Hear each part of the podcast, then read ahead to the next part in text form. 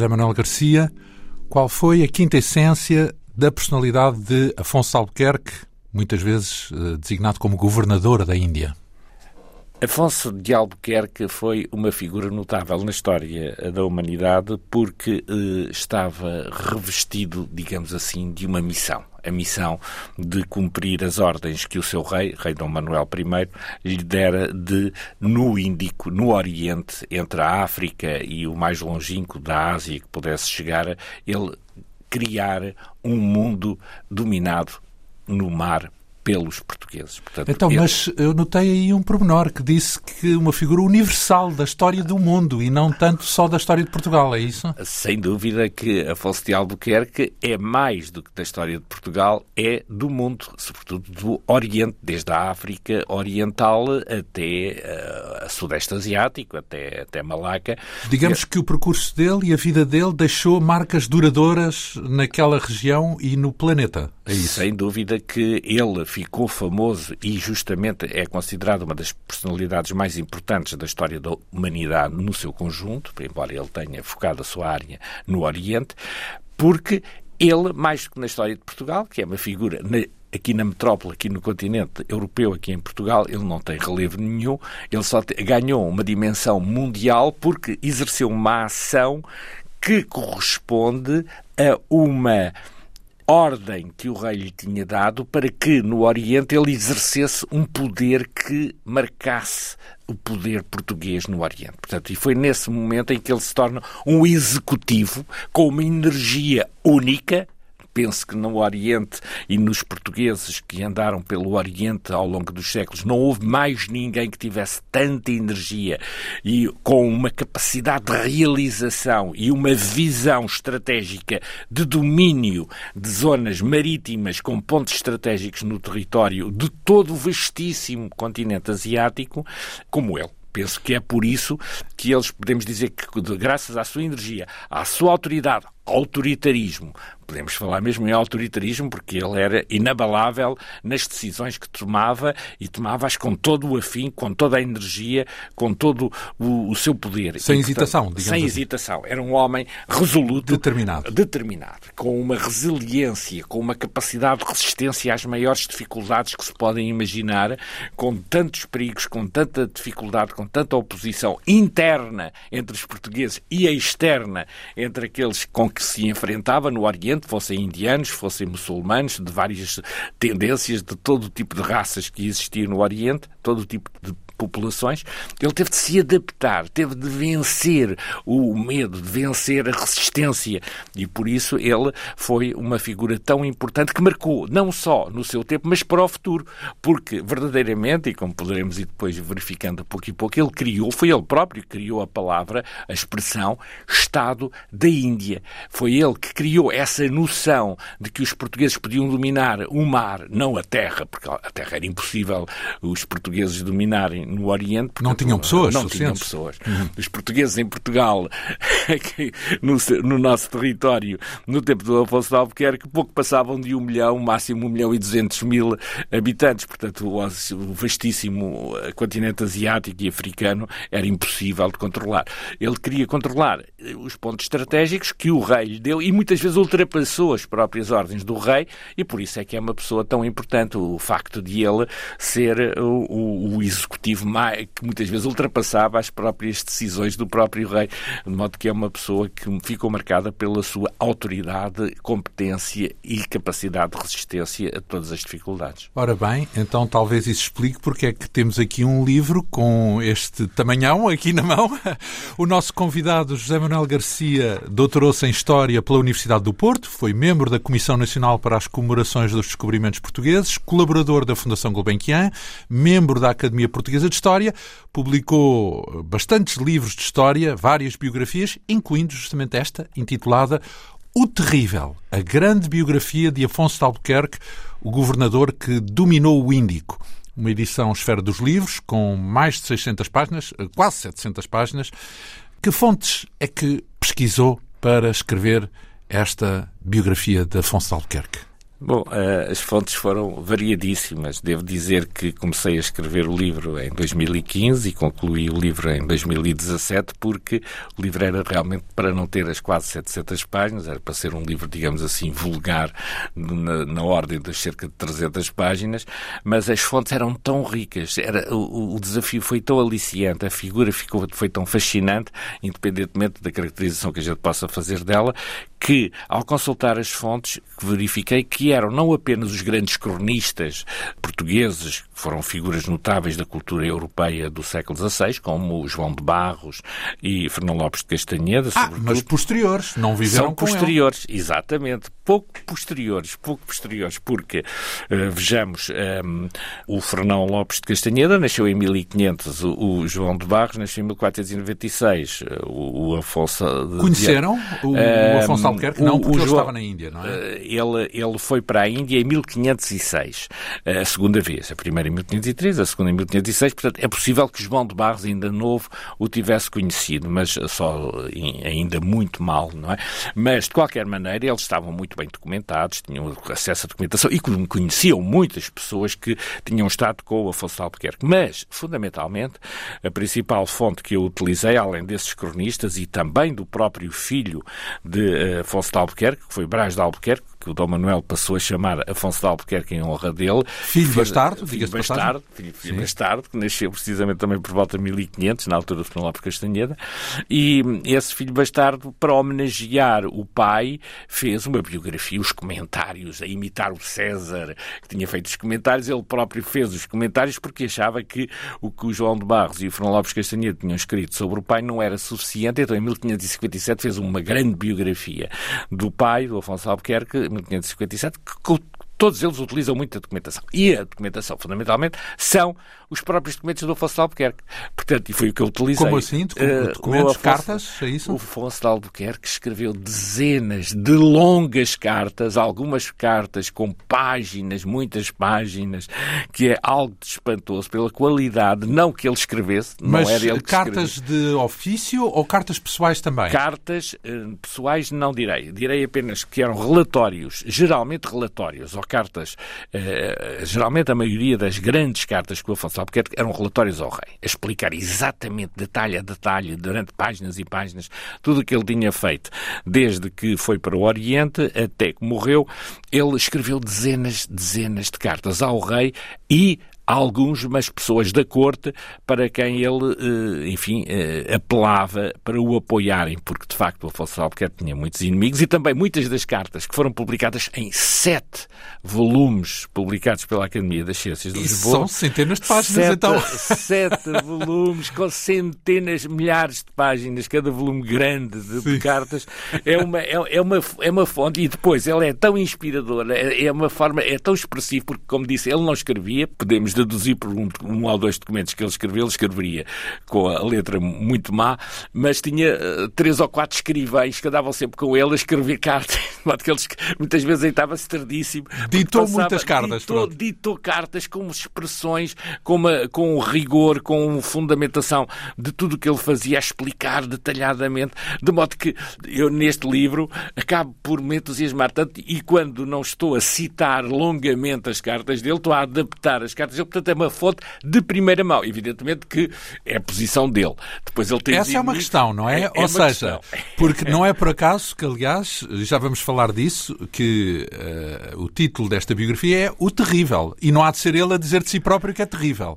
Há, há de ser outros, não é? Ou seja, a pergunta é se também consultou fontes que não sejam o próprio a falar dele. Porque há de ser outra perspectiva, lá está, não é? Uhum. Bom, relativamente a fontes, digamos assim, orientais, praticamente não existem. São muito poucas as referências que existem dos eh, historiadores árabes que se, se referem neste período, porque são, são muito escassas. O que existe são cartas, por exemplo, dos reis, do rei de Coxim, de algumas eh, personalidades mesmo do todo o Oriente, há várias cartas que são dirigidas ao rei Dom Manuel em que falam do Afonso de Albuquerque, geralmente sempre muito bem. Agora, as principais cartas que dizem mal do Afonso de Albuquerque são de portugueses.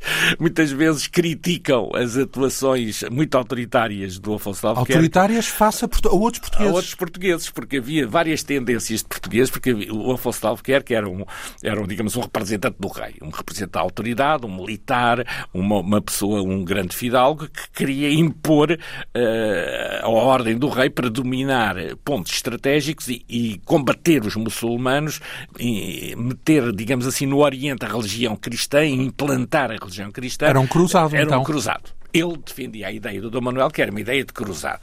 E uh, um pouco, desculpe um pouco a brincadeira, quando não iam a bem, iam a mal.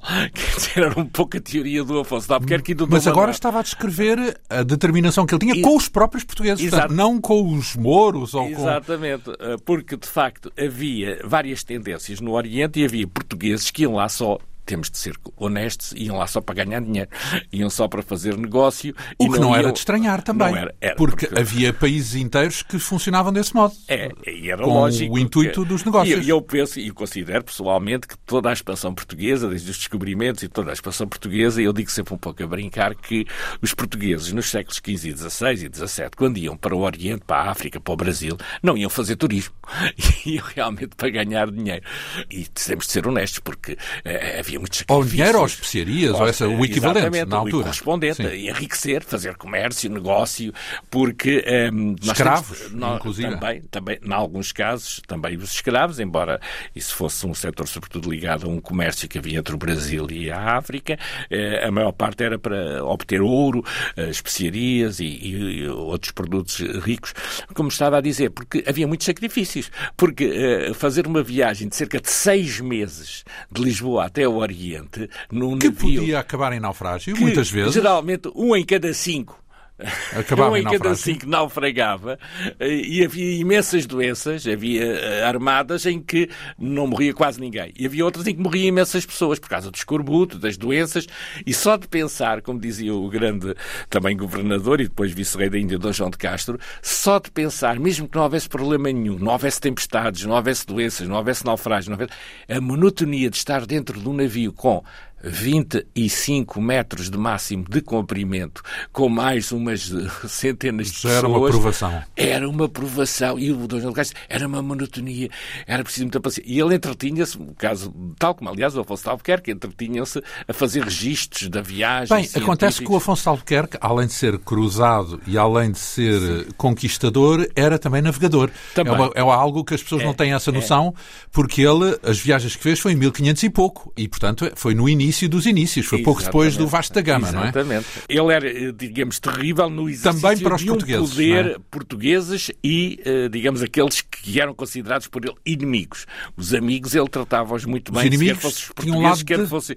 de fé, não é? Portanto, Era, era ou seja, sobretudo ligado à fé, os muçulmanos, porque ele procurava, Infiéis. sobretudo, eh, o, enfim, eles eram todos infiéis, desde que não fossem cristãos, eram todos infiéis. Pois. Agora havia uma nuance, havia os muçulmanos, que propriamente seriam os maus da fita, para o Afonso de Albuquerque e para o Dom Manuel, e para a elite portuguesa era, eram os inimigos, e depois havia os indianos e hindus, que havia um pouca esperança de que seria possível convertê-los, além de que havia ainda alguns cristãos, nestorianos cristãos que havia lá no Oriente, que eram muito poucos, e havia, obviamente, a maioria eram hindus, tirando a parte norte, que eram mais muçulmanos, mas a, a maioria eram hindus, e os portugueses estavam convencidos que conseguiam converter os hindus.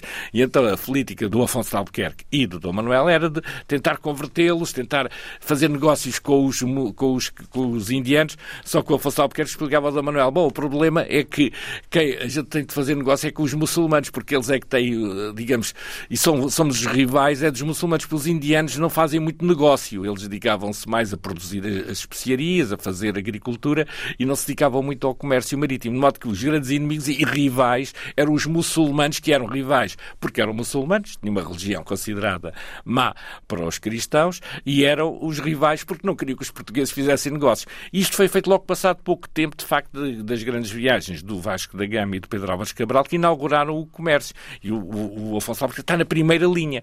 E então o problema foi que os portugueses, quando começaram a entrar, e as ordens que o Dom Manuel tinha dado ao Vasco da Gama e, e ao Pedro Álvares Cabral era para negociar pacificamente. Só que eles, entretanto, aperceberam-se que no Oriente os muçulmanos não viam com bons olhos a presença dos portugueses. E a verdade é que logo na segunda Porque viagem. já havia o antecedente das cruzadas. Certo. A, a, a, realidade da cruzada, aliás, o Dom Manuel queria retomar essa ideia de cruzada, muito concretamente eh, em 1505, antes, um ano antes de o, do Afonso Albuquerque ir pela segunda vez para a Índia, e o, do, e o Afonso Albuquerque ia um pouco imbuído desse espírito da cruzada do Dom Manuel, que era de combater os muçulmanos. O Afonso Albuquerque era o principal executante. Eh, só para termos uma ideia do, do ponto mais terrível da uh, perspectiva, da ambição do, do, do Afonso Albuquerque na sequência, de, isso é sempre porque ele era um, um, um, um, servidor do rei, o rei é que mandava, mas, mas ele tinha essa ideia. Ele realiza planos estratégicos de execução de uma missão de comandos de, a partir de, de, de, um porto do Mar Vermelho para destruir Meca. Ele queria destruir os muçulmanos, pura e simplesmente destruir a casa sagrada dos muçulmanos, Meca, e devo-lhe dizer, isto já antecipando um pouco a história que acabamos de falar ainda, só não conseguiu fazer esse raio, essa operação de comandos que ele planeou com cavalos rapidamente conseguir Mar Vermelho para destruir Meca, porque eh, não teve vento. Não teve vento e não conseguiu chegar ao, ao ponto onde ele queria desembarcar. Os elementos naturais não estiveram impediram, do lado dele. Impediram, aliás, como vamos ver mais tarde, foram eles os elementos mais inimigos do que os muçulmanos ou do que os próprios rivais portugueses, porque... Uh, foi ele, a natureza. Foi a natureza. Vamos ver que é um dos pontos menos conhecidos da, da biografia dele. Foi, então, mas este terrível, é vamos cá, tem várias facetas, já percebi, que é terrível para os seus adversários na corte, uh -huh. terrível para os seus inimigos eh, de, de fé Exato. e terrível porque, no fundo, era um homem implacável. É isso, portanto, Exatamente. que não hesitava, por exemplo, em matar ou mandar matar. Ele matou pelo seu próprio irmão não, ou não? Não, não, não, mas mandou matar. Mandou matar algumas pessoas que Portugueses também? Portugueses. É incrível que, de facto, por crimes menores, uh, não sei se já poderemos avançar um pouco, mas As execuções, é, não é? As execuções, ele mandou fazer execuções de pessoas que ele achava que não tinham cumprido as suas ordens. Quer dizer, portanto, ele... A desobediência era suficiente para pagar era, com a vida. Houve, não foram muitos casos, mas houve pelo menos dois ou três casos em que ele mandou fazer execuções de indivíduos porque hoje consideraríamos crimes menores e mesmo por uma por desobediências às suas ordens, ele mandou executar alguns portugueses. Um pouco para dar exemplo de que não podiam ir contra a opinião dele. Mas a verdade é que havia, não em termos de ação, porque houve alguns que fizeram atos que ele considerou crimes,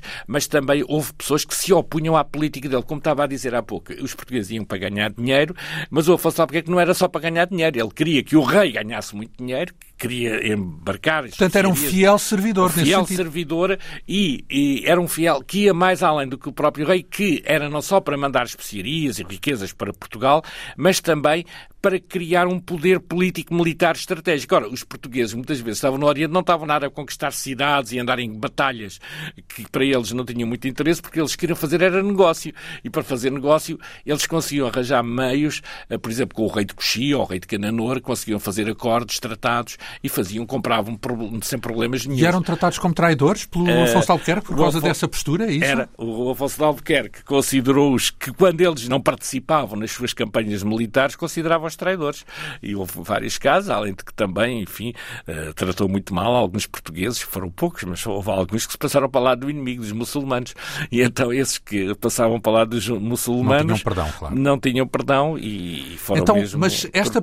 palavra, além disso, é uma citação, certo? É, Porque é, é, é foi Camões. O, o Camões, Camões que utilizou a expressão a descrever Afonso de Albuquerque, é isso? Foi, praticamente, e o título é derivado, e obviamente que uh, o, direito de autor da palavra o terrível é de Luís de Camões, o grande poeta português. Foi ele que designou Afonso Foi, Albuquerque como é, terrível. Terrível Albuquerque, porque ele sabia que ele tinha tido atuações um, implacáveis. Que, implacáveis. E isto porquê? Porque, de facto, e temos de reconhecer isto, como há pouco já disse, os portugueses eram muito poucos. Geralmente, cada armada portuguesa, o máximo que tinha, era 3 mil homens, e eram quando eram grandes, porque muitas vezes tinham só mil homens. Por comparação com eh, as hostes eh, islâmicas ou hindus, podiam ter quantas ah, pessoas? Isso é difícil dizer. Os portugueses às vezes exageravam a estatística dos inimigos que venciam, mas geralmente eram sempre nas ordens das dezenas de milhares. Eram sempre muitos, muitos milhares. E, e... Então, mas isso, serem poucos os portugueses, justifica a estratégia do terror, é isso? É exatamente, que era para dar o exemplo, tal como ele mandou executar alguns portugueses para que os portugueses nunca desobedecessem às suas ordens, sobretudo no caso dos muçulmanos, por onde ele andava, muitas vezes fazia execuções para que se espalhasse a ideia de que ele era terrível e que se eles se opusessem aos portugueses seriam executados. Portanto, aliás, não foi ele o primeiro a fazer, já o seu antecessor, o Dom Francisco de Almeida, já tinha mandado executar bastantes pessoas porque tinham feito, os muçulmanos tinham feito atos, nomeadamente matar o filho do uh, Dom Francisco de Almeida, o Dom Lourenço de Almeida, e ele depois fez a famosa Batalha de Dio, em que derrotou as forças muçulmanas, em que uh, depois massacrou bastantes populações para se vingar, uhum. vingar porque se tinham portado mal, tinham morto o filho, tinham atraiçoado os portugueses, e também os portugueses tinham sempre essa situação situação, porque repare, por exemplo, Pedro Álvares Cabral, em 1500, estavam a tratar calmamente em Calicuto os seus negócios, quando foram massacrados, literalmente... Pedro Álvares Cabral, o homem que foi ao Brasil? Exatamente. Depois de ir ao depois Brasil. Depois de ir ao Brasil. Portanto, o, Vasco, o Pedro Álvares Cabral, obviamente, que é famoso porque descobriu o Brasil. Pronto. Mas depois de descobrir o Brasil, teve lá uma semana, mandou, enviou, enviou ao rei a informação que havia mais um território português, que era o Brasil, e depois continuou, passou a missão que ele ia para a Índia, não ia para o Brasil. E então, quando chega à Índia, a Calicut, que era o principal centro de comércio dos, uh, dos muçulmanos, embora os de Calicut fossem hindus. Há sempre esta nuance que é preciso termos em conta. E então, a isto, maioria já agora era hindu ou hindu, muçulmano? A maioria era hindu.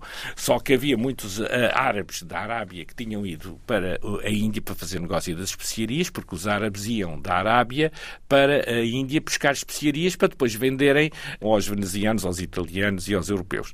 E, portanto, quando eles estão neste domínio do mar, do Índico Ocidental, os portugueses entram como rivais.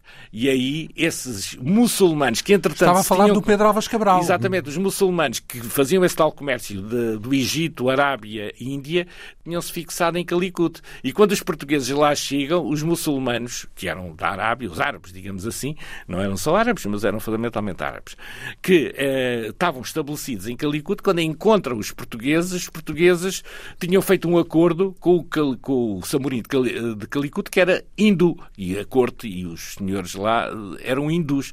E então, tudo bem, se, com os hindus estávamos a, a fazer bons negócios. Mas os muçulmanos, quando viram que os portugueses lhes estavam a estragar os negócios, fizeram um massacre do feitor e dos portugueses que tinham desembarcado para uma feitoria que tinha sido acordada legalmente, arranjaram ali uma intriga em que massacraram umas dezenas de portugueses que estavam lá calmamente. Aliás, não foi o único caso em que, por exemplo, quando os portugueses... E, 1500... e entre esses portugueses estava o Pedro Álvares Cabral? Uh, não, o Pedro Álvares Cabral, nesse aspecto, conseguiu, conseguiu estar no navio, que ele tinha feito... Ele, o Pedro Álvares Cabral, tal como o Vasco da Gama, tinha ido à terra a negociar com o Samorim de Calicut. Mas foi durante essa mas, viagem mas dele. foi durante essa viagem quando o Pedro Álvares Cabral regressou ao seu navio e depois deixou lá uma feitoria, uma casa para fazer negócio dos portugueses com os indianos e foi nessa altura que os muçulmanos caíram em cima e mataram dezenas de portugueses que estavam calmamente a pensar que estava tudo bem, mas não estava, porque de facto foram atraiçoados. O Pedro Álvares Cabral tem de abandonar Calicut, vai começar a fazer negócio com o rei de Coxim, que o rei de Coxim deu-se muito Onde anda Alfonso de Albuquerque nessa altura? Alfonso de Albuquerque, em 1500 em 1500, nessa altura, 1500, 1501, quando Pedro Álvares Cabral faz ainda a sua viagem, Portugal. ainda está em Portugal. Ele vai logo a seguir, em 1503. Mas ele conhece Pedro Álvares Cabral, é amigo de é Pedro amigo, Álvares Cabral. É, é porque foi o próprio Afonso de Albuquerque, também é um aspecto muito curioso, foi o Afonso de Albuquerque que, que fez o casamento do Pedro Álvares Cabral. Pedro Álvares Cabral era casado com uma sobrinha do Afonso de Albuquerque. E então, o, o próprio... Uma sobrinha como se ele... Ah, por hoje está bem. Era sobrinha. uma irmã, era sim, do, uma, de uma irmã do Afonso Albuquerque. O Afonso Albuquerque tinha muitos irmãos e irmãs. Porque ele não teve filhos... Ele teve um filho uh, ilegítimo. Exato. E, mas foi uma, é uma, irmã dele eh, que tinha, portanto, uma filha eh, tinha que, uma filha que, que casou portanto, com o Pedro Álvares Cabral. Exatamente. E então ele, ele, era, ele era um protetor do Pedro Álvares Cabral, porque o Pedro Álvares Cabral teve os tais problemas internos nas, uh, enfim, que, que é um pouco mais difícil de explicar, o, Afonso Alves, o Pedro Álvares Cabral, depois de ter descoberto o Brasil e ter ido à Índia com sucesso na sua grande viagem, eh, ele depois regressou e o Dom Manuel tinha-lhe dado ordens ao, ao, Pedro Álvares Cabral para que ele voltasse à Índia para continuar a sua missão.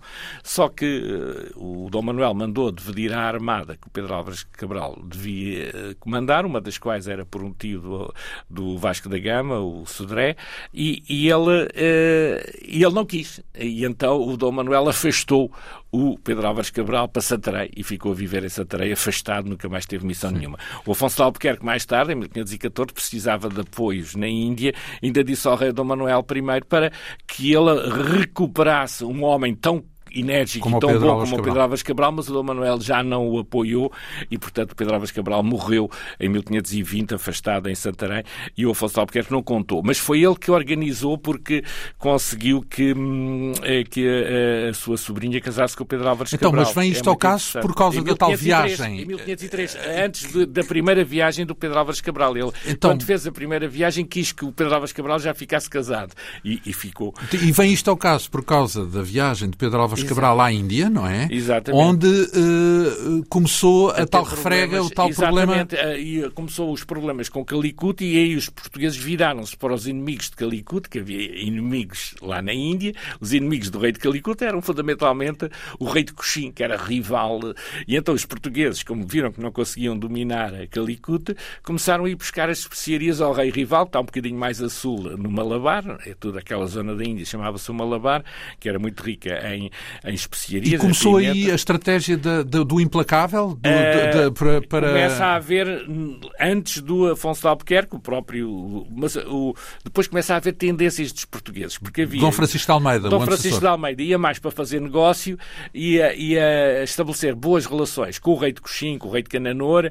Os portugueses implantavam lá uma feitoria, uma pequena fortaleza, faziam negócios calmamente, já que não conseguiam fazer com Calicut, que era a principal cidade, porque era inimiga dominada pelos muçulmanos. Os de Coxim e Cananor não eram tão dominados pelos muçulmanos, e então aí eh, começaram-se a haver, a, haver, eh, a haver uma estabilização nas relações, só que o rei de Calicut muitas vezes atacava o rei de Coxim e o rei de Cananor. Porque... Então, mas isso tudo para explicar porque é, que os, porque é que o Afonso Albuquerque, com poucas, poucos homens, adotou uma estratégia de... Uh, usou o medo, digamos Exatamente, assim. Exatamente, usava o medo no mar, sobretudo no mar, atacava os navios que não tinham um cartaz, que não tinham um, um digamos, os portugueses passavam um salvo, um salvo-conduto para os, os muçulmanos, digamos, aos negociantes eh, que tinham um, eh, que pagavam impostos aos portugueses, que tinham acordo com os portugueses, podiam passar.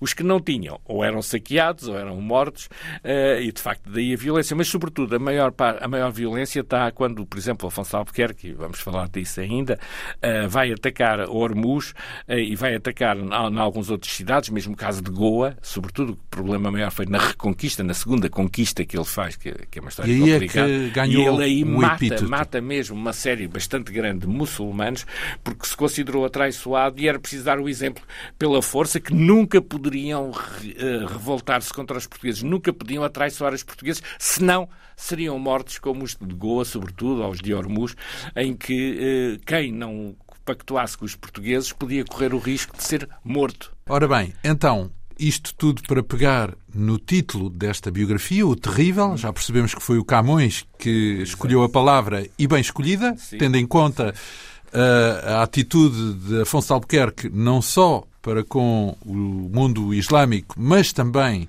muito relativamente aos seus próprios homens, aos portugueses, digamos assim. É uma biografia que começa por pegar naquilo que são os retratos que existem dele, porque, uh, tanto quanto percebo, não há nenhum retrato realizado. Nós conhecemos o, o Afonso Albuquerque por um retrato, diga-se de passagem. Mas nenhum desses desse retrato, que é o mais conhecido, ou mesmo dos outros, nenhum deles feitos enquanto ele esteve vivo, certo? Exatamente. São retratos a posteriori. Podemos ter a certeza de que ele era mais ou menos assim como aparece nessas imagens? Hum, eu penso pessoalmente, de acordo com os estudos que tenho feito sobre o assunto, que há uma realidade que é a seguinte. Hum, no tempo do, do, do Afonso de Albuquerque e do rei Dom Manuel, por exemplo, só muito poucas pessoas é que eram retratadas. Geralmente só os reis ou pessoas da família real é que eram Portanto, retratadas. é normal que não haja retratos. Não há retratos nessa altura. Só quando as pessoas ficam famosas é que passam a ser retratadas. É o caso, por exemplo, do Fernando Magalhães. O Fernando Magalhães conhece um retrato dele, já foi feito depois de morto, tal como acontece. Porque ele, ele não era, ao princípio, não era importante, não tinha importância nenhuma, tal como o Afonso de Albuquerque que era mais importante, por exemplo, do que o Fernando Magalhães, muito mais importante, ele mesmo assim também, e os, a maior parte não, não, não eram retratados. Era um privilégio da realeza. Era da realeza. Só que uh, há uma situação que é a seguinte, o, o, o, o Dom João de Castro, que era um fidalgo muito culto, além de um grande guerreiro, era uma pessoa muito culta, um cientista, era, e era um homem de acordo com o espírito do Renascimento, que já viu que nas cortes e havia o hábito de fazer retratos. E então ele, como governador e depois vice-rei da Índia, achou que devia ter uma galeria de retratos feitos uh, com os seus antecessores, desde o Dom Francisco de Almeida até ele próprio uh, em 1547. E então mandou Gaspar Correia, que era um homem que tinha sido secretário uh, do Afonso Albuquerque, fizer os retratos, porque ele conheceu os governadores todos, exceto o Dom Francisco de Almeida, que foi o primeiro, ele conheceu bem, teve três anos então, a, a trabalhar. É um retrato de memória, então fez um retrato de memória que é o mais perto da verdade que nós temos, que eram Aquelas barbas longas. Nas, nas, lendas da Índia, portanto, ele escreveu um, quatro livros enormes sobre as lendas da Índia, que conta coisas verdadeiras e outras imaginárias, mas que é um, é um homem da Índia, que ele, ele foi muito novo para a Índia em, 14, em 1512, teve três anos a servir, andou sempre atrás a servir, a escrever cartas ao Afonso de Albuquerque, conhecia bem o Afonso de Albuquerque, e passados 30 anos, o, o novo vice-rei da Índia, Dom João de Castro, manda-lhe fazer o desenho e ele lembrava-se ainda do, do, do, Não é a cores, não é? Não, é, um é, é, é, preto e branco, que foi, era a base, a preto e branco, o desenho do Gaspar Correia, que serviu depois para fazer uns quadros que estavam no Palácio do Governador e esses quadros é, é muito conhecido. Há, por exemplo, há um retrato do Afonso de Albuquerque que é muito reproduzido, que está no Museu Nacional da Arte Antiga, que é um retrato do Afonso de Albuquerque, muito grande, que está lá Realizado quando? Que esse retrato, supostamente, era um dos tais retratos que o Dom João de Castro tinha mandado fazer em 1547, portanto, muito antigo. Uh, só que, veio saber as análises científicas, que esse quadro que está no, que está no é Museu da Arte. Antiga é, é, foi falsificado. Então. Ela foi falsificado porque uh, os retratos, uh, esses, essas pinturas, está a ver, as pinturas começaram a ser feitas em 1547, com os anos foram-se estragando. E então, uh, os governadores portugueses, até 1961, houve vários que tentaram reconstituir, porque os portugueses, os governadores da Índia, iam sempre até 1961, ainda estão lá em Goa, os retratos desses governadores todos, até 1961, quando, quando a presença portuguesa acabou. E então, esses governadores, os retratos iam se estragando. E o do Afonso de Albuquerque também se acabou por se estragar. Entretanto, por uma história complicada, esses retratos, dois dos retratos, o Dom Francisco de Almeida e o Afonso de Albuquerque, foram trazidos para Portugal. E então, quando foram trazidos e começaram a ser restaurados em Portugal... Um, é melhor fazer uns novos. Era, era, melhor. Acabaram por ter de fazer um novo e, e Então, mas isso em que altura? Em todo o caso, não eles foi muito começaram, posterior. começaram ainda no tempo do Estado Novo, em 1960. Ah, antes de 19... são falsificações já são, do século XX. São, são o, é, portanto, esses, esses retratos estavam muito estragados. E então, é, é, isto ainda está a ser estudado neste momento, porque fizeram radiografias aos retratos, mas aquilo que, portanto, o do Dom Francisco de Almeida parece que é um retrato que, que está copiado, que, que, foi bem tratado e que, digamos, reproduz o que o original. sido feito. Agora, o do veio-se a provar que aquele retrato que a gente vai lá ao Museu da Arte Antiga e vê, ai, o Afonso de Albuquerque está aqui. Não, isso aquilo foi falsificado por volta de 1960, portanto, porque trouxeram, por engano, ou não perceberam bem, quando eles trouxeram de Goa para Lisboa esse retrato, o retrato não, não era do, do, Afonso, do, do não era do Afonso de Albuquerque, porque veio-se a provar que o, o retrato do Afonso de Albuquerque está lá na Goa ainda, está tapado porque eles depois misturavam, punham outros por cima. E então aquilo que lá vemos na radiografia não é o Afonso de Albuquerque, é então o do é... sucessor do Afonso de Albuquerque, porque a radiografia determinou que ele nem estava a olhar para um lado, não tinha aquelas barbas, não era, não, tinha outro nome, portanto, porque ele escreveu os então, nomes. Há aí é, uma, é uma, uma, uma, uma, a imaginação É, está, anda enganada é, nesse ponto de vista. Porque esse é o retrato que geralmente, fixou é, na cabeça das é, pessoas a imagem é, do Afonso é, de Albuquerque. É porque esse retrato, inclusive, nem é bem como este do Gaspar Correia, que ainda é o mais perto que a gente Não, são tem. os dois barbudos, não é? São, ele, que ele tinha grandes barbas, tinha. E, Pronto. e- e- ele, Mas de aliás, facto há ali umas diferenças, é verdade. é, e- não, esse, esse foi completamente falsificado, quer dizer, e agora isso vai ser provado cientificamente, embora já, esteja começado, já se tenha começado a divulgar. Eu, no meu livro também, até, aliás, até dou a radiografia desse quadro, mas agora já se provou mesmo que o retrato que era do Afonso Albuquerque, que vai ser difícil de recuperar porque pintaram outro retrato por cima dele, aquilo foi sucessivamente repintos e repintos e repintos porque eles estavam estragados. E então, a imagem que eu penso que ainda devemos utilizar É de Gaspar. é esta do Gaspar Correia e também uma outra que é idêntica à do Gaspar Correia, que está num livro que é o chamado Livro de Lisoarte de Abreu, que foi feito eh, por volta de 1558, 1564, em que houve um português, que era o Lisoarte de Abreu, que mandou fazer a um pintor indiano, um pintor de Goa, mandou pintar e copiar os retratos. E então, os retratos, tal como eles estavam lá eh, em Goa em 1548, 60, até Tem uma 60, cópia. Tem uma cópia. essa cópia foi é preservada? Correia e essa outra do, do chamado livro de Abreu, a segunda cópia, há do Gaspar Correia nas lendas da Índia. E há esta segunda E cópia. são coerentes? São, são coerentes com esta imagem do Gaspar Correia. Portanto, eh, tudo indica agora os quadros. Que Isto eram, os, digamos, os modelos ou cópias dos grandes quadros. Os grandes quadros é que estão muito viciados. Estes dois desenhos. Muito bem. do- Temos Gaspar- que ter cuidado. e então, é, mas eu penso que eh, para imaginarmos aquele homem barbudo com as barbas até à cintura, eh, que ele até parece que ele assou, depois a ponta das barbas eram tão grandes, porque parece que ele teria dito que não cortava as barbas enquanto não se vingasse do ataque que tinha sido alvo. Ah, isso deve ser mito, ou, ou não?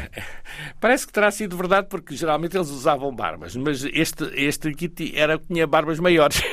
Não a cortou mesmo, não Não é? a cortou mesmo até, até se conseguir vingar e até parece que não, acabou por não se vingar bem dos muçulmanos, acabou se calhar por se habituar às grandes barbas, mas ele diferencia-se dos outros por ter umas barbas muito grandes. Ainda porque maiores. Todos, é, que repare que nesta altura, até porque eles andavam no mar, etc., não dava muito jeito de fazer barba, mas no tempo do Afonso de Albuquerque, as pessoas têm a ideia de que eles andavam todos de barba, mas não andavam. Por exemplo, o rei Dom Manuela não tinha barba.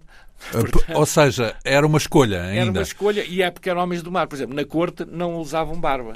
Ora bem, estamos apenas no início, veja-se bem, de uma história. Porque vamos agora começar a desfiar esse percurso. É evidente que tudo o que se sabe do Afonso Albuquerque diz muito mais respeito à presença dele e à missão dele na Índia do que propriamente no resto da vida, mas vamos tentar começar pelo princípio, porque logo aí também há umas dúvidas quando se vai fazer uma pesquisa na internet sobre o ano em que nasceu Afonso Albuquerque. Ora se diz que é 1462, ora 1500 e, 1452, portanto 10 anos antes. No seu livro defende que só pode ser mesmo 10 anos antes, só pode ser em 52. Uh, como é que podemos apurar? Uh, também é estranho que um governador da Índia não tivesse deixado registado uh, mais até do que o ano de nascimento, o próprio dia de nascimento. Mas, pelos vistos, não era prática corrente, digamos assim. Não, não era prática porque é, estas grandes figuras que para nós são figuras uh, admiráveis, como o próprio Vasta Gama... Na altura eram Cabral, funcionários. O, o Afonso Albuquerque, que eu estou a dizer, são, são, são figuras para nós são fantásticas, mas na altura não eram assim figuras tão notáveis, embora fossem fidalgos. Mas muitas vezes não havia registro de nascimento, porque realmente a ideia do registro de nascimento só se começa a fazer mais tarde, tirando os nobres mais importantes, e reis, e príncipes, etc. Não então, como é havia... que chega à conclusão que foi em bem, 52, Ora bem, 1452? 1452. Eu cheguei a essa conclusão porque, eh, nomeadamente, além de João de Barros, que estava bem informado de dizer que ele, que ele que teria a cidade, porque eh, tudo indica que ele morreu em 1515, que teria 63 anos. 63 anos dá, portanto, nascimento 52. em 1452. Portanto, tudo indica que teria. E porque ele próprio afirma, numa reunião que faz eh, em Goa, que ele tinha 60 anos. Antes de ter 60 anos morrido em ainda. 1512, em 1512. Ele faz uma, uma- andou a discutir, andou a discutir e depois há um registro da discussão que eles têm lá em Goa por causa do Mórdico do com o Afonso Albuquerque. Então, como é que pode haver a diz- confusão com 62? é, porque há cronistas que dão, que dão, que, que o dão mais velho, porque aliás o Afonso Albuquerque dizia que já estava velho na Índia, etc. Bom, eh, para nós hoje uma pessoa com 63 anos não é velho, mas na altura era, e ele sobretudo que ele teve uma vida muito difícil e dura, não é? Então, mas como é que aparece a ideia de que ele nasceu? Porque ele era suposto então ter morrido mais novo de acordo com essa outra É, data, não é? ele- 62. Depois uh, uh, seria mais novo, há uns que dizem que seria mais velho, portanto, digamos que não havia uma certeza, porque não há registro da altura, não é? Portanto, mas baseando no que o João de Barros dizia e baseando no que ele próprio afirmou... Uh, nasceu em 52. Nasceu em 52. E onde é que ele nasceu? Ora bem, tudo indica que, que ele nasceu em, em que ele nasceu ao pé de Alenquer, nasceu em, em Vila, Vila, Verde dos Francos, ao pé de Alenquer. Ele não nasceu uh, em Alhandre, ao pé de Vila Franca de Xira, como alguns disseram, porque ele comprou uma propriedade mais tarde uh, uh, ali na, em Alhandre, ao pé de Vila Franca de Xira, mas quando ele nasceu, os pais dele não tinham ainda essa quinta de Alhandra. Portanto, ele não nasceu em Alhandra, como alguns dizem, ao Vila Franca de Xira, ali naquela zona. Portanto, ele nasceu, tudo indica, porque a família era da zona de Alenquer, de Vila Verde dos Francos. O pai e os seus antepassados eram. Justamente, quem era a família? Ele tinha origem. Era um fidalgo, não é? é. Portanto, é... O, o, como é que a gente pode descrever o contexto Ora, em que ele bem, nasce? Ela é, também tem uma história complicada e eu começo por chamar a atenção porque é, é, uma, é, uma, é um aspecto engraçado e ele próprio e várias pessoas afirmavam que ele era descendente de reis. E, Incluindo facto, Afonso Henriques. E o que é mais engraçado é que era descendente do Afonso Henriques.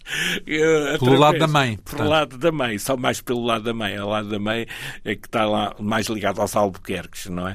Porque uh, o, o, antepassado mais antigo que se consegue discernir do, do, do, do, um, ehm, Afonso Albuquerque. do Afonso Albuquerque foi o Dom Seis I. O Dom Seis I teve uma filha bastarda, eh, portanto, filho do Dom, Afonso, o Dom Seis I, filho do Afonso Henriques, teve uma filha bastarda que depois sucessivamente, através de muitos casamentos, que se conseguem controlar, a genealogia do Afonso Albuquerque consegue-se controlar, e depois, através, inclusive, é do próprio rei Dom Dinis, também de um bastardo de Dom Dinis, ele, ele tem uma, geralmente era para essas linhas de bastardia, ele tem relação quer com antepassados, ao Dom VI I, quer do uh, Dom, Dom Dinis, e ainda de um, de um rei espanhol, portanto, também havia, ele era descendente de três reis, por via de bastardia, não é? Através de vários casamentos, através do lado materno.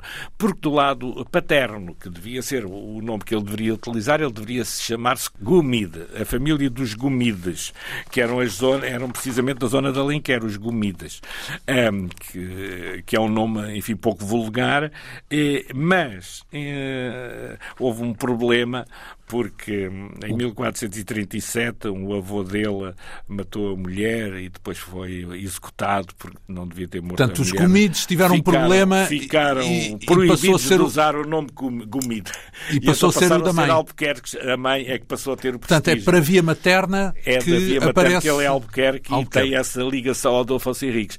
Porque pela via uh, paterna, que era, digamos assim, um pessoas também importantes, ligadas a Alenquer, mas devido a esse crime do avô dele, uh, infelizmente, portanto, o nome Gumide ficou, ficou, maldito. ficou maldito, não é? E, portanto, eles tentaram esconder uh, esse crime que ele cometeu. Desapareceu o nome. Desapareceu o nome. Então, os primeiros tempos, a educação, há uma relação, não é que houvesse escolas, mas eh, a fidalguia tinha direito, ele sabia, nomeadamente, escrever, pronto. Sim, não sim. sei se a educação também na altura era propriamente isso, havia de ser outras coisas que nem, nem nos passa pela cabeça, mas como é que foram esses primeiros tempos de Afonso de Albuquerque?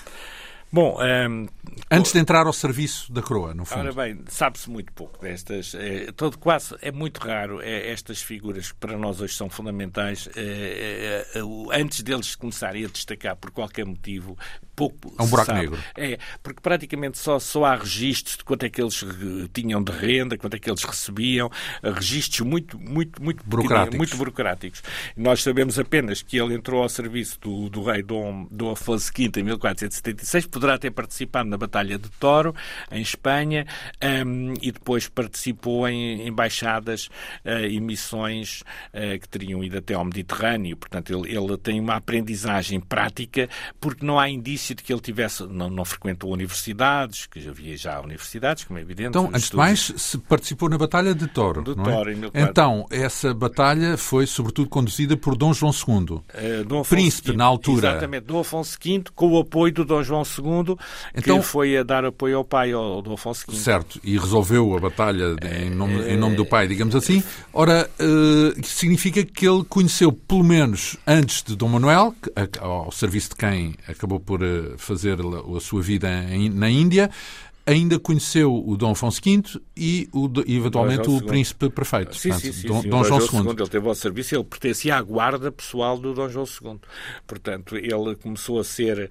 Uh, começou a que é isso, um, a guarda pessoal? Um, Guarda-costas? Era um, era um conjunto. Espécie... É uma espécie de guarda-costas. Quer dizer, os reis, nessa altura, tinham um, conjunto de fidalgos de confiança que protegiam-no de qualquer perigo, e, nomeadamente, o caso do Dom João II, que tinha precisava muitos inimigos, disso. precisava de um guarda-costas, não é? Sim. E havia um grupo definido de, de, homens de confiança de Dom João II que o protegiam e ele pertencia a essa guarda real. O Afonso e, portanto, Albuquerque. O Afonso Albuquerque pertencia a registros de que ele pertencia a... Portanto, Pronto. era uma pessoa que estava perto da corte, era um daqueles servidores muito perto dos reis, quer do Dom Afonso V, ele ainda era novo, não, não teria muito, mas teve, uh, teve uma formação uh, ligada, por exemplo, o Dom João II mandou um, ao Porto para preparar os navios que deveriam enviar os judeus para sair de Portugal e, e ele cumpriu essa missão, embora com dificuldades, porque não havia navios para tirar os judeus do, do Porto, e, mas, o, por exemplo, ele para cumprir essas ordens do Dom João II foi ao Porto. E sabemos, há documentos que mostram que ele depois, uh, o, o Afonso Albuquerque ficou um bocado irritado, que eles lá no Porto não conseguiram cumprir as ordens, não deram os navios para tirar os judeus.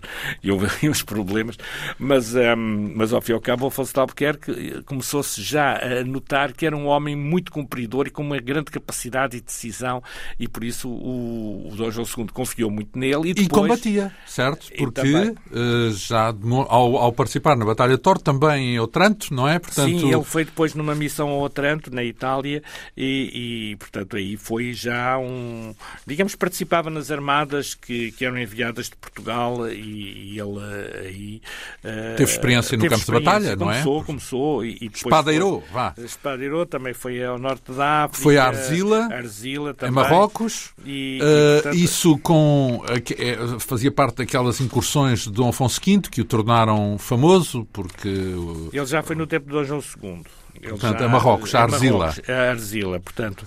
E ele, ele participou, participou, ao fim e ao cabo, em todas as iniciativas que iam sendo feitas pela corte, ele, ele estava sempre presente, não é? Portanto, foi assim que ele ganhou fama de, de um homem com grande capacidade, de tal forma que depois o Dom João II, que era continuador, ao fim e ao cabo, da política de Dom João II, o Dom Manuel era continuador da política de Dom João II, utilizou os melhores servidores que, tinham sido formados na corte do, Dom João do II, rei do Dom João II. Do Afonso V, como digo, ainda era bastante novo, mas, uh, digamos, uh, o Dom João II formou um escola, digamos assim, de grandes, de grandes personalidades que depois continuaram o seu trabalho, porque o reinado do, do, do Dom João II foi muito curto, ele morreu com 40 anos e foi muito curto, e o Dom Manuel aproveitou-se desses homens decisivos, com muita experiência, para os seus, os seus cargos, não é? E, nomeadamente, para fazer, então, a primeira viagem à Índia que ele inicia em 1503. Exatamente. Como é que foi essa primeira viagem? Foi... Isso, vamos lá ver, 1503 ainda mal, mal se conhecia o caminho, entre É, aspas, não é? Ainda era um risco muito grande.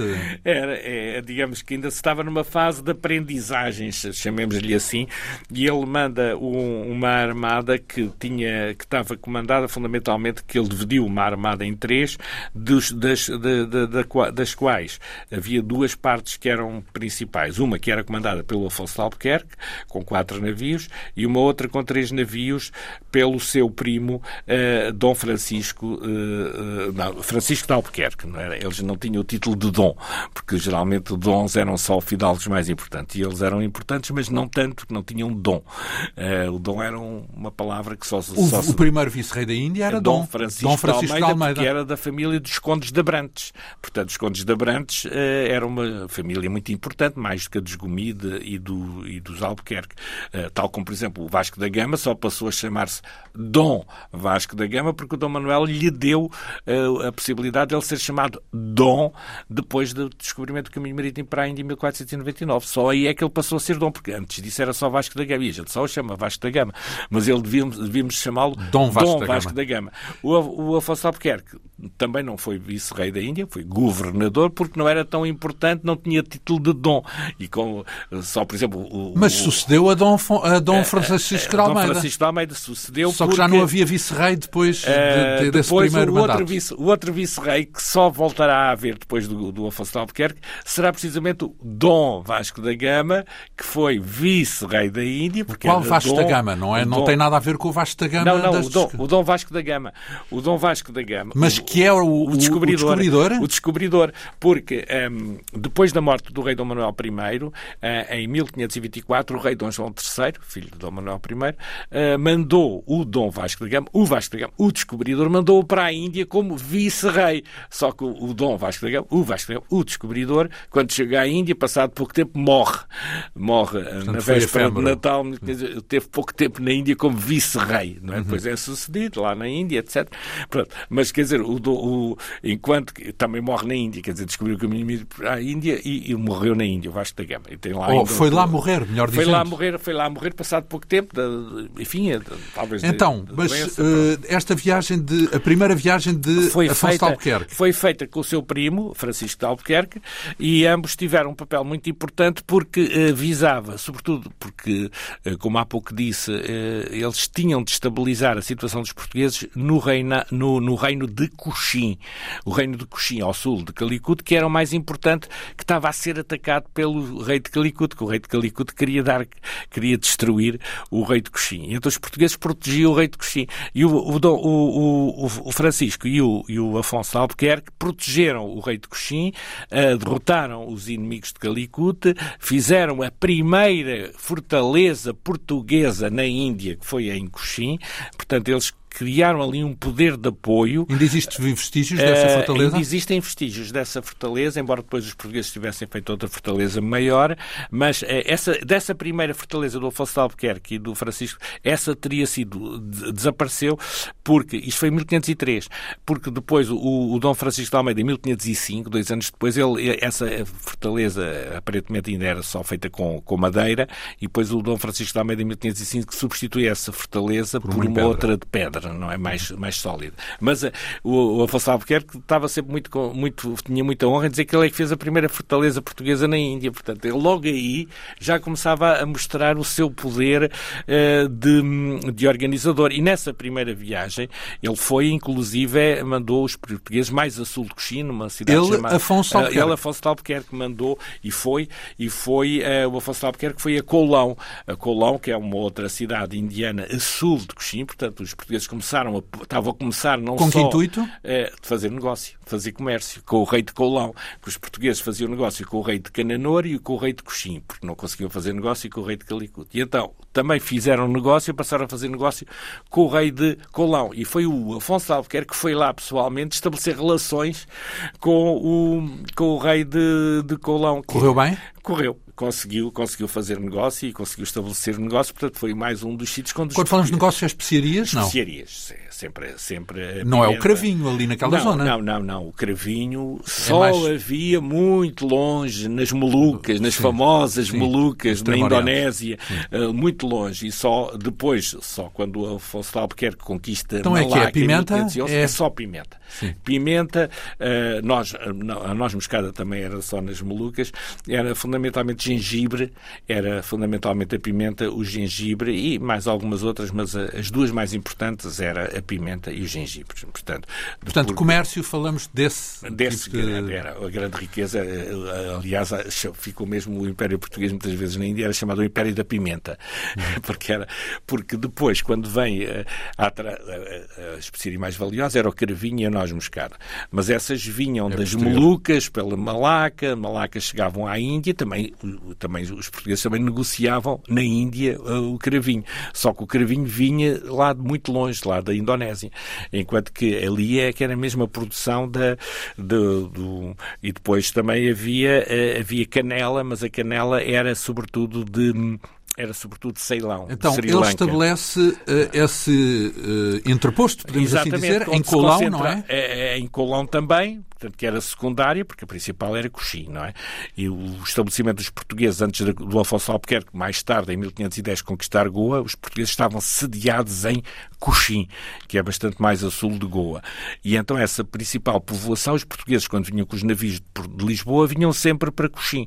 E depois o Afonso Albuquerque é que achou que aquilo não era suficiente, Colão, Coxim, Cananor, era preciso ir mais a norte e dominar uma posição estratégica mais importante. Mas isso foi só em 1510. Ora bem, isso Neste, já é outro capítulo. É outro capítulo que é mais decisivo. Por enquanto, digamos, está na fase de aprendizagem. E um dos aspectos mais curiosos nesta primeira fase do Afonso Albuquerque, até porque, entretanto, o primo dele, coitado, o, Francisco de Albuquerque, morre na viagem de regresso, portanto, ele, ele é que sai vitorioso e, portanto, é a primeira experiência da Índia. Ora bem, e vamos ter que continuar este fio da meada para a semana, porque chegamos aqui ao nosso limite por, por agora. Estamos, recordo eu, na primeira viagem de Afonso de Albuquerque à Índia. Começou em 1503, regressa a Lisboa no ano seguinte. Há de fazer então uma outra viagem, mas essa outra viagem, uh, onde ele irá de resto uh, explorar, nomeadamente Moçambique e a costa uh, oriental de África, essa é um fio da meada que vamos prosseguir eh, para a semana. Uh, a vida de Afonso de Albuquerque, governador da Índia, figura central desta biografia assinada pelo nosso convidado, o historiador José Manuel Garcia, autor deste livro com mais de 600 páginas, intitulado O Terrível, a grande biografia de Afonso de Albuquerque, governador que dominou o Índico, publicado pela Esfera dos Livros. Muito lhe agradeço esta vinda aqui à Rádio Pública. Marcamos encontro para a semana. A Quintessência hoje teve a produção, realização e apresentação de João Almeida. Obrigado pela atenção. Regressamos dois a oito dias.